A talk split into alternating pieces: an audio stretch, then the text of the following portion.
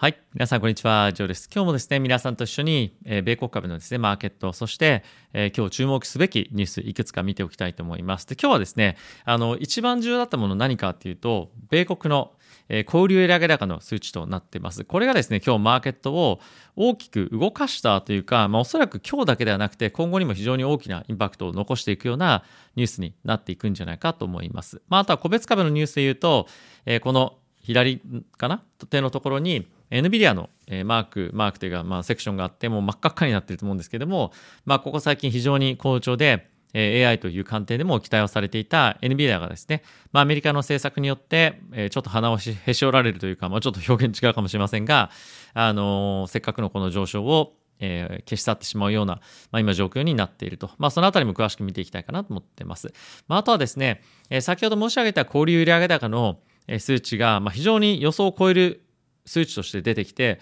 めちゃくちゃ高かったんですよね。えそれによって、え大きくですね、え利上げの織り込み状況というところのあの今水準感が変わってきました。で、え金利はですね、新たな水準感まで、ま高くドーンと上がってきていて、株式マーケットがそれにちょっと反応しなかったっていうのが、ま、驚きだなというような、え思う状況ではあるんですけれども、まあ、これがいかにやはりマーケットがソフトランニングのシナリオを織り込んでいるかっていうのも、今見えてきていると思うんですよね。なので、何かしら本当にすごく大きな悪いニュースが出ない限り、マーケットはちょっと下がりづらくなってるっていうのは、まあ今一定程度あるのかなと思っています。ただし、まあそういった状況がいつまで正直続くことができるのかっていうと、まあ、あの、わかんないんですけれども、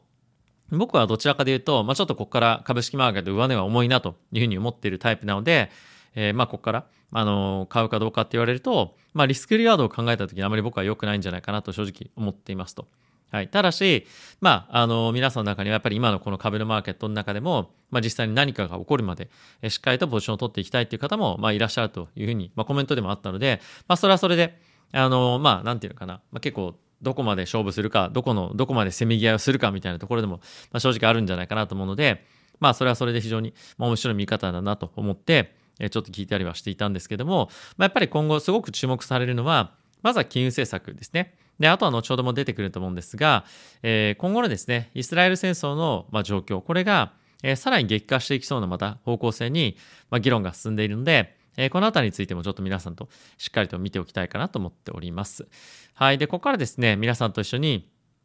指数見ていきたいと思うんですが、その前にですね、まあ、やっぱり今こういったマーケット環境の中でもありとあらゆるアセットクラスが今毎日毎日動いていますよね。で、こういった全てのアセットクラス、株式、為替、コモディティ、そして仮想通貨、これらの全てに投資できるプラットフォームがこのチャンネルのスポンサーの FXGT になっています。今、概要欄の方に使い方リンク、使い方動画というのも貼ってあるので、そちらをぜひ参考にしていただいて、口座開設していただくと、2万円分のですね、取引ボーナスが無料でもらえるキャンペーンやってます。まあ、あとは入金額、取引額に応じて、え最大でですね、入金額の20%から50%までもらえるキャンペーンっていうのを随時やってるので、皆さんの、えまあ、貴重な稼いだお金をですね、まあ、資金効率よく使っていく中で、えぜひそういったボーナスですね、ご利用いただければと思ってます。はい。で、ここからですね、皆さんと一緒に数の方見ていきたいと思います。まずはですね、ダウがプラスの0.04%、ナスダックがマイナスの0.25%、S&P がマイナスの0.01%となっておりました。え、全体的にフラットではあったんですけれども、まあ、ちょっと少し金利の上昇が僕は気になると思います。まあこれは見ていただければわかると思うんですけれども、まあ、今日は10年債が10ベースを超える12ベースの上昇、そしてま7年とか5年とか3年とかですね、このあたりがますごく金利上昇してるんですよね。つまり、ま3年後とかでもなかなか金利が下がらないよということをまさに織り込んでるということなので、まあ、このあたりが例えば3年債が5%超えるっていうのは、ま、3年後っていうことはえ今年ももちろんそうですし来年も再来年も5%ぐらいまでしか金利下がんないのっていうふうにまあなってるってことじゃないですかなので、まあ、やっぱり今のあの金利の水準感っていうのが本当にしばらく続いていくんだっていうのを、まあ、今マーケットがまさに織り込んでいるというような状況かと思うので、えこのあたりはですね、非常に面白い今動きになっているのかなと思います。で、今日の2年債に関しても、まあ、10ベース上昇して、今現在5.21%というところまで上がってきているので、まあ、短期の金利も大きな上昇しているっていうのは、まあ、すごく注目のポイントになるんじゃないかなと思っています。はい。まあ、あとはですね、え、こういったタイミングで、まあ、ドル円は大きな動きはなかったんですけれども、まあ、引き続き149.79というところまでえ、まだ現在上昇しています。まあ一瞬タイミング的にドーンと下がったことも、まあ、あったんですけれども、まああまりそこまでマーケットの、ま、大きな方向感を変えるような、ま、インパクトまでは、もたらせなかったのかなという感じですね。はい。まあ、とはクリプトに関しては、現在28,500ドル近辺ということで、非常にビットコイン、力強く推移をしているような形となっています。まあ、と、コモディティに関しては、全体的にしっかりと動いているなという感じですが、ま、原油に関しては、ま、約0.8%上昇の87.34というところまでまた上がってきているような状況となっています。はい。で、えー、ここからですね、ちょっとチャートを皆さんと見ていきたいと思うんですが、まずドル円ですね。えー、ここ、まさにこの150円のところに、あの張り付い張り付いているような感じの動きになっているので、えー、このあたりがですね、しっかりと150円トライできるのか、そして抜けていけるのかみたいなところは、まあ、前回介入ではないというふうに言われてはいますけれども、まあ、ぽい動きが今出てきているので、まあ、そのあたり、どういうふうにマーケットが、えー、まあ、なんていうんですかね、動いていくのかっていうのは、まあ、面白いポイントには今後なっていくんじゃないかなと思ってます。はい。まあ、あとはですね、えー、こちら、ナスダックの先物なんですけれども、まあ、下髭つけてまた戻ってきていますが、やっぱりちょっとえ金利の上昇には警戒感というところを持ってえ推移をしているのかなというのが、まあ、こういった動きにも見られるのかなと思います。ただし、えソフトランディングの可能性っていうのがすごくみんな高いですよ、高いですよというふうに、まあ、いろんな金融機関も含めて言ってますよね。まあ、それもあって、まあ、やっぱりですね、マーケットはまあちょっと強気というか、非常に安定感を持った、まあ、推移にここ最近は変わり始めているのかなとは思っています。ただし、高金利水準が長く続くということは、えー、まあ、例えば今この5%っていう水準感で、企業も個人も、まあ、お金を今後借りていかなければいけないっていう状況になるわけじゃないですか。でそうすると、まあ金、金利の負担っていうのがですね、すごい厳しくなるわけですよね。で、こういった状況が長く続けば長く続くほど、まあ、例えば国ですとか、あとはその企業っていうのは、例えば5%で今、金利のあの債券発行するんですが、これまでずっとあのたくさん金債券発行してきたのっていうのは、まあ、0%とか0.5%とか、結構金利が低い水準の時に発行したものが非常に多いんですよね。で、今後、まあ、こういった金利が高い水準で、債券を発行しなければいけなくなったりすると、まあ、雪だるま式にですね、どんどんどんどん、あの、金利の負担っていうのが、えー、増えてくると。で、これがですね、まあ、急に、えー、アメリカの方で景気が悪くなった時とかには、まあ、こういった金利の負担っていうのがですね、もものすごく経営に圧迫、まあ、インパクト、ネガティブな意味でインパクトをもたらしてきたりもするので、まあ、今後ですね、こういった状況が長期で続くっていうのは、まあ、少し不安な状況でも正直あるのかなと思ってます。はい。まあ、あとはですね、さっき見た10年債の金利なんですけれども、えー、ここ最近ですね、こうやって上髭をビヨーンとつけていたところっていうのを、まあ、しっかりと、あの、冷やしベースで抜いてきていて、今の水準感で、まあ、1日を終えたということなので、まあ、今回のこの金利上昇というところが、まあ、結構いかに力強いかっていうのが、えー、今日のこういうような推移で、え、見えたんじゃないかなと思いますし、まあ、あとはさっきも言っていた2年債というところも直近の、え、高値と、まあ、水準感を超えてきているので、まあ、これも非常に、え、怖いなという感じはありますよね。まあ、マーケットはまだそういうふうに反応してないですが、まあ、僕は本当に結構警戒心が強い人なので、まあ、そういったところがすごく気になってしまって、まあ、しょうがないというような今状況になっています。はい。で、一応ですね、あとは今日、えー、NVIDIA がすごく、えー、株価落ちてましたけれども、チャートの確認だけしていきましょう。えー、こんな感じになってますと。はい。まあ、ちょっと窓を開けて、え、下がってはいるんですけれども、まあ、この直近のですね、サポートラインとかっていうところを抜けてくるっていうのが、まあ一つ、えー、まあ弱気トレンドへの、まあ、突入するかどうかみたいな目安になると思うんですけれども、まあこのあたりは一旦ですね、えー、下値の目安として、えー、注目をされていくんではないかなと思いますので、まあ、見ていきたい水準感かなと思ってます。まあ、あとはですね、えー、この窓を埋めに行くんじゃないかっていうふうに、まあ、思ってる人たちも、まあ、いたりとかして、まあ、やっぱり少し、えー、ダウンサイドへの警戒感っていうのが NVIDIA については引き続き、えー、出てくるのかなと思います。後ほど詳細の詳しい情報っていうのは一緒に見ていきたいかなと思ってます。はい。で、ここからですね、皆さんと一緒に、え、個別のニュース見ていきましょう。まずはですね、え、こちらアメリカの小売売上高の発表がありました。で、9月に関しては、もともとのアナリストの予想っていうのを大きく上回る水準が出てきたんですよね。で、この水準によって、まあ、今回で発表された水準によって、7月から9月の経済成長率、まあ、つまり GDP 成長率が、えー、加速するというような見方が今強まっていて、えー、ますますですね、利上げの方向感に今、マーケットが向かうんじゃないか、まあ、そんな心配っていうのがより強まってきていますと。じゃあどういう水準感だったかっていうと、市場予想がですね、0.3%の小売売上高の増加だったんですが、まあ、なんと0.7%の増加、そして前月の数字も速報値が0.6%だったんですが、え、今回はですね、修正されて0.8%まで上昇してきていました。で、いろんな本当に、あの、例えば飲食店とか、えー、自動車ディーラーとか、まあ、建材とかガソリンスタンドとかですね、まあ、本当にいろんなあの項目があるんですけれども、まあ、これらのですね、あの非常になんていうんですかね大あのいろんな項目がある中で非常にたくさんの幅広い項目で、え、大きく上昇したっていうのが、まあ、今回の特徴だったというふうに言われていますと、まあ、13カテゴリーのうちの 8, 8な、えーと、8つで、え、上昇していたと。まあ、これ半分以上の、えーまあ、項目で上昇していたということで、まあ、やっぱり幅広い、えーまあ、ところでの小売売上高、まあ、その消費が、まあ、すごく強かったっていうのは、まあ、いかに今の市場が堅調に推移をしていくんじゃないか、まあ、そういったところへの心配がされてますよね。まあ、これによって今後、利上げの可能性っていうのもさらに高まってくるんじゃないかなというふうには思います。で、こんな中ですね、えー、リッチモンド連銀総裁の方から追加利上げに関しては、見極める時間はまだあるというようなことが、えー、発言としては出てきました。まあ、この小売売上高の発言を、あの、数値を、まあ、見てっていうわけじゃ正直ないと思うんですが、まあ、ある程度こういった時で喋る原稿っていうのは準備されているので、えー、まあこれを踏まえた上でどういうふうに考えるかっていうのはちょっと聞いてみたいところではあるんですけれども、えー、まだまだやっぱりリッチモンド連銀総裁としても、まあ、今判断したくないっていうのがまあ実際あると思うんですよね。っていうのもここ最近は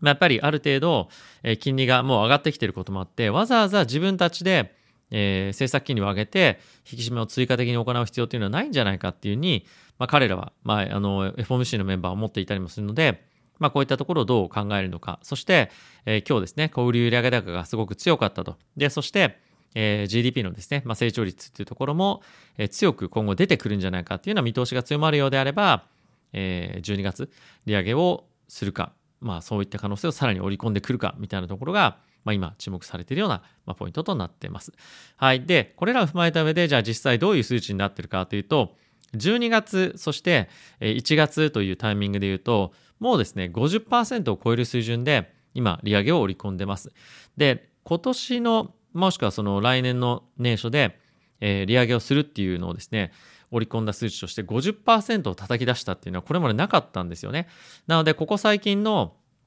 えー、水準感でいうともう本当に頂点を今叩き出しているような状況になっているので、えー、特にこの1月ですね、利上げをするっていうような今、見方が強まっておりまして、まあ、ここ、今後、えー、いろんな経済指標をベースにどういうふうに織り込んでいくのかっていうのは注目をしておくべきポイントにはなってくるのかなと思っています。はい。で、これ以外にもですね、見ておきたいのは、10月のですね、アメリカの、ま、住宅市場指数、まあ、これは景況感指数みたいな感じで、え、捉えていただければいいんですけれども、まあ、住宅の市場が今強気か弱気かっていうことですよね。で、9ヶ月ぶりの、ま、低水準と。で、この理由として、え、住宅ローンの金利の上昇で、え、こんな感じになっちゃってますよってことなんですけれども、まあ、だからといって、米国の住宅の価格が下がりまくってるっていう感じも正直ないんですね。中央値は今、え、じわじわじわじわまだ上がってますと。で、この理由として、あまりにも金利が高くなりすぎていることで、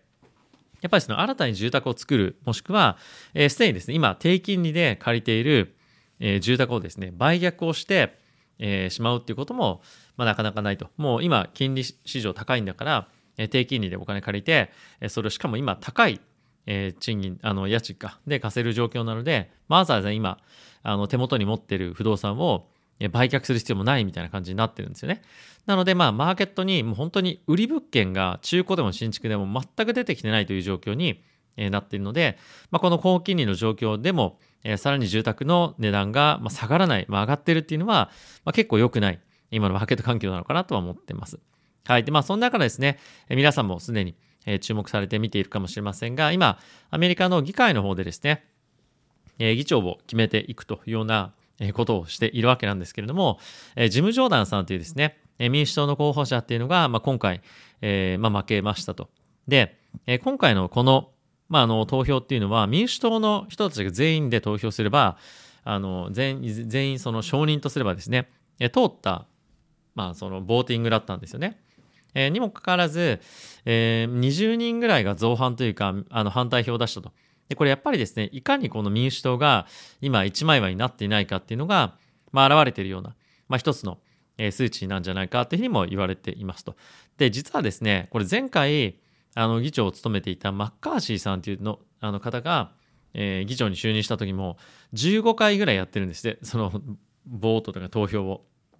なので、まあ、今回もなかなか決まらないんじゃないかというふうに言われていますと。で今ですねやっぱりアメリカとしては、えー、ウクライナに対してもちろんそうなんですけれどもイスラエルに対して支援を、まあ、したいと早急にしたいんですが、まあ、ここはですね、えー、まとまらないと、えー、その支援金の額ですとか、まあ、そういったところをですね、えー、決めていく議論もできないので、まあ、そういったイスラエルへの支援も遅れますし、まあ、あとはアメリカの、えー、そのいろんな例えばその政府系の、えー、まあ機関で働く人たちの給料とかもそうですし、まあ、いろんなところに対して、えー、予算をどれだけ分配するかという議論も行えないということで、まあ、アメリカのちょっと混乱っていうのが、えー、さらにですね、えー、深まっていく、高まっていくんじゃないかっていうのも言われているので、まあ、結構ですね、このあたりについては金利がさらに上がっていく可能性が高くなったりとか、まあ、あとはそれによって、アメリカの株式マーケットもちょっとアメリカの議会があのごちゃごちゃになっていて、まあ、そういった一枚岩ではないというような状況というのも、まあ、好まないと思うので、まあ、少し株価下がりやすくなったりっていうのが、まあ、ちょっともう少し揉めてくると、まあ、あるのかなと思ってます。はい。まあ、あとはですね、え、こちらにもあります通り、ま、米国の NVIDIA が中国向けに設計した、ま、販売、半導体の販売を規制ということなんですが、これ何を言ってるかっていうと、えー、中国に対しては今ですね、半導体の輸出っていうのを最新型は規制してるんですよね。で、え、それの代わりに中国向けに、え、こういった設計で売りますよと、まあ、輸出していきますよっていうのを、まあ、NVIDIA としては、NVIDIA だけではないんですけども、他のところも今作っていますと。でただし、まあ、今この作って送ってるものっていうのが、まあ、ちょっと変えるとめちゃくちゃいい性能のものと同じような大差変わらないような出力がですね出せるみたいな状況になっているそうで、まあ、そういったですね若干ちょっとグレーゾーンの輸出している半導体みたいなものも今後規制をしていくとなので、まあ、もうちょっと厳しくこの中国向けの商品というところを規制していくということなので、まあ、さらにですね NVIDIA のその売り上げというところに対してまあ、圧力がかかってくるんじゃないかってことですよね。はいまあ、これどれぐらいのインパクトがあるかっていうのは正直今のところはまあ分からないんですけれども、まあ、やっぱり中国向けっていうのは、まあ、非常に数も金額も非常に多いということで、まあ、結構ですね株価へのインパクトがまあどこまで続くのか大きいのかっていうのは、まあ、すごく大事なポイントにはなってくるんじゃないかなと思っています。はいまあ、あとはですね日銀の24年度の物価見通しなんですけれども2%以上に情報修正の公算が大きいとで、2023年度の物価上昇率に関しても、結構大きくドーンと上げる予定になっていて、23年度に関しては、今現在ですね、3%ぐらいに上がるんじゃないかというふうに言われています。これの見通し発表の変更っていうのが、10月の30、31日の、まあ、31日ですね、のタイミングで発表があると。なので、このタイミングで見通しがドーンとまた上がってくるようであれば、ちょっとドル円に関して動きが出てくる可能性もあるんじゃないかというふうにも言われているのと、まあ、とこういった噂が出てきたことによって、今日ですね、ドル円が動いたんじゃないかというふうにも言われています。で、やっぱりこういった動きが出てくると、まあ、今はまだアメリカの金利が高止まりとかっていう話はもちろんあるんですけれども、まあ、来年の後半もしくは再来年ぐらいにはドル円の転換とかっていうところがま起こってくる可能性もあったりとかするので、えそういった議論っていうのも非常に、え今後面白いポイントにはなってくるんじゃないかなと思いますし、まあ、そういった奴隷の転換がですね本当に起こり始めたりとかするとまた結構そのトレードとして、まあ、ちょっと取りやすいような、えー、しっかりとトレードの、まあ、ストラテジー戦略になってくるんじゃないかなと思うので、まあ、必ずドル円はですねどんな時も常にこのマーケット転換期では、えー、トレードできるように、まあ、あのちゃんと環境を整えておくっていうのは、まあ、結構トレーダーの人たち、まあ、特にそのマクロトレーダーというかいろんなものをトレードできる人たちからすると、まあ、あの一つのあの、まあ、しっかりとやっていきましょうねっていうようなことでもあるので、まあ、皆さんもですね、まあ、そういったところご興味あれば、えー、ぜひですね準備していただくといいんじゃないかなと思っています。はい。ということで皆さん今日も動画ご視聴ありがとうございました。えいかがでしたでしょうか？金利の上昇、皆さんはどう感じてますでしょうか？もういかにもですね、僕は金利上昇してるから危ないぞと言いたいような、感じの発言をですね繰り返ししているんですが、まあ、まさに正直そう思ってます。はいまあ、金利が上昇して株式も上昇するっていうのは、まあ、この、えー、その経済サイクルの後半にかかるにつれて、まあ、ちょっとやっぱり気持ち悪いあの状況ではあるんですよね。はいまあ、これは本当にあのまあそれだけで単純にもう売りですよ買いですよみたいなのっていうのはちょっとあのまあちょっと若干ちょっと幼稚ではあるんですけれどもまあ、今の、えー、アメリカの経済状況がソフトランディングで終わればじゃあ本当にいいのかっていうのは今はまだ正直判断できないとは思うんですよね。なので何が今あの自分の中で取れるリスクなのかっていうのを、ま、判断しながら何を何のリスクを取りたいのか、まあ、取れるのか、まあ、その辺りを考えて取引をしていくっていうのが、まあ、必要なんではないかなと思いますね。まあ、例えばなんですけれども、まあ、ドル円今またえどんどんどんどん円が売られる可能性があってまた150円抜けるかどうかみたいなところをやってますけれども、まあ、ここでまた介入でドーンと下がってストップロスつけられてしまったりとかすると、まあ、やっぱり元も子もないじゃないですか。なので、えどちらかというとそのダウンサイドがどこまであるかっていうのを考えながらどこだったら例えばですよドル円だったらどこでロングするんだったらありえるかな？みたいな、まあ、そういった考え方でドル円だったらポジションを取っていくと思いますし、まあ、あとは株価に関してもまあ、あまり下がらないんだったら、まあ、時間の問題で上がっていくんであれば、まあ、買ってもいいかなっていう考え方もあると思います。まあ、これは結構ビットコインとかも同じだと思うんですけども、もう今からはさすがに下がらないでしょと。であれば、まあ、アップサイドを狙うために、レバレッジとかも一切かけないで、現物で例えば持つとか、まあ、そういったのもありだと思いますし、まあ、本当に、え、何のリスクを取りたくて何は取れない。なんだったら、まあ、自分は詳しいから、えー、チャレンジしてみようかなみたいなのも結構あると思うので、まあ、そういった考え方のもと、まあ、今何のリスクを取るのか、そういった判断もしていただくといいんじゃないかなと思ってます。はい。ってことで皆さん今日も動画ご視聴ありがとうございました。また次回の動画でお会いしましょう。さよなら。